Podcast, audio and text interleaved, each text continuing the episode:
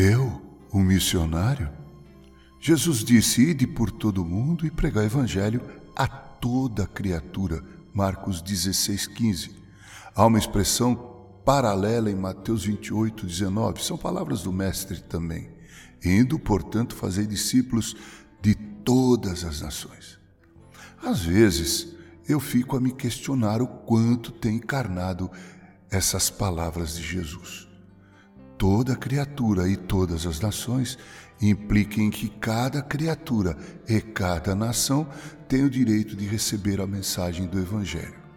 Toda criatura inclui aqueles que vivem ao nosso redor, amigos, parentes, colegas de trabalho, de escola, no clube, enfim, qualquer um, em qualquer lugar, indiscriminadamente. Nunca sabemos quais são os planos de Deus para aquela pessoa que vive ao nosso lado.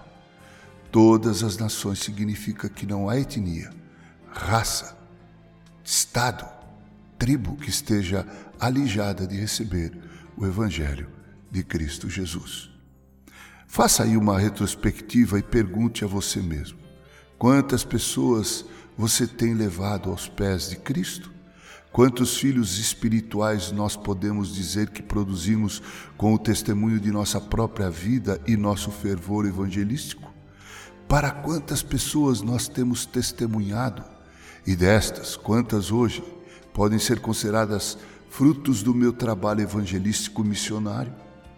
Essa, na verdade, deveria ser a nossa maior preocupação, porque Jesus afirmou que todo ramo que estando nele der fruto, Deus, o Pai, o limpa e faz com que produza mais frutos ainda, ou seja, quando nos deixamos usar por Deus para conversões de almas, Ele nos santifica de uma tal forma que nos tornamos ainda mais frutíferos, pessoas cujas vidas se tornam um verdadeiro espetáculo, sal da terra e luz do mundo.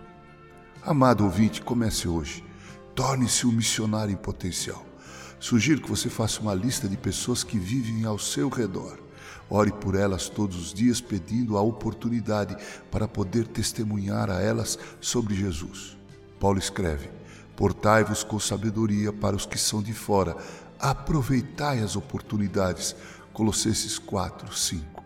Tenha mais absoluta certeza de uma coisa: Deus não tem agentes secretos, mas missionários em todos os lugares, em cada lugar. E você deve ser um deles. Lembre-se também de que são as ovelhas que produzem ovelhas. Tente, evangelize. Você será o maior beneficiado com isso. Com carinho, Reverendo Mauro Sergio Aiello.